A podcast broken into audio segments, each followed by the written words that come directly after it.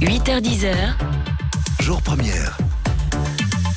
Numérique et démocratie, c'est avec euh, Damien Van Acteur. Bonjour Damien. Oui, bonjour. Bonjour Damien, vous revenez aujourd'hui sur cette euh, info du Times relayée par euh, l'agence Bloomberg qui rapporte que la colère des Gilets jaunes serait amplifiée par la Russie, notamment via Twitter.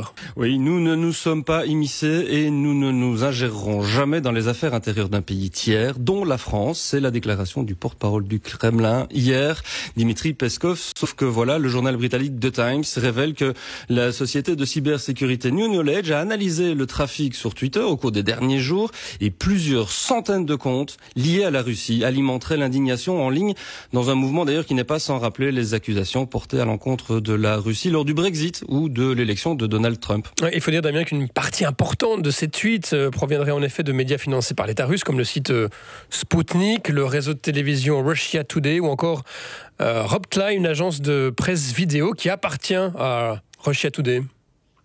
Oui, tout à fait, François. Environ 200 comptes Twitter très actifs ont ainsi été repérés par cette société, avec plus de 1600 tweets et retweets par jour qui ont été diffusés depuis le début des événements, avec des photos et des vidéos de personnes grièvement blessées par la police. Sauf que voilà, une bonne partie de ces images datent d'événements qui n'ont rien à voir avec les manifestations qui se déroulent en France, ce qui prouve que, selon ces sociétés, hein, New Knowledge, qu'il y a une volonté délibérée de la part de ces comptes-là de provoquer chez les internautes euh, une réaction et de susciter une indignation qui est téléguidée volontairement contre le gouvernement français. Sputnik et Russia Today auraient ainsi rapporté, et je les cite, hein, qu'une grande partie de la police française ne supportait plus le président Macron et s'était mise du côté des manifestants. Ça, c'est une petite information qui revient de manière très sporadique de la part de syndicats qui sont très minoritaires en France.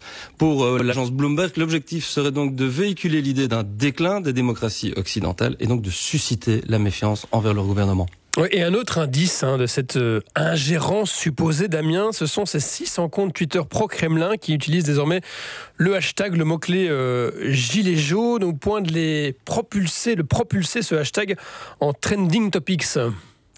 Oui, ce sont des comptes qui n'ont pas du tout l'habitude de tweeter à propos de la France, mais plutôt à propos des États-Unis ou de la Grande-Bretagne. Une preuve d'autant plus importante et de l'intérêt euh, qui font part à amplifier ce conflit, estime l'Alliance for Securing Democracy. C'est une ONG hein, qui appartient au German Marshall Fund the USA. C'est une institution qui est apolitique et qui fournit de nombreuses analyses sur les relations internationales. C'est surtout une preuve, François, que tous les mouvements sociaux, aujourd'hui et demain encore plus, et toutes les opportunités euh, de ces, de ces contestations-là sont désormais bah, à des, des opportunités intéressantes pour tous les lobbies hein, de tous bords pour tenter d'influencer la course des événements qui auraient de toute manière hein, eu un impact sur la politique d'un pays. Sauf qu'à l'heure des réseaux sociaux, ça prend une ampleur toute particulière, débordant hors des frontières naturelles, laissant libre cours à toutes les formes d'activisme pour le pire, en attendant pourquoi pas le meilleur? Et, je vous conseille d'ailleurs à ce niveau-là la lecture d'un vraiment une très très bonne, euh, un très très bon article. Peut-on encore gouverner à l'heure des réseaux sociaux? C'est Olivier Costa qui est directeur de recherche au CNRS qui signe euh, cet article sur The Conversation.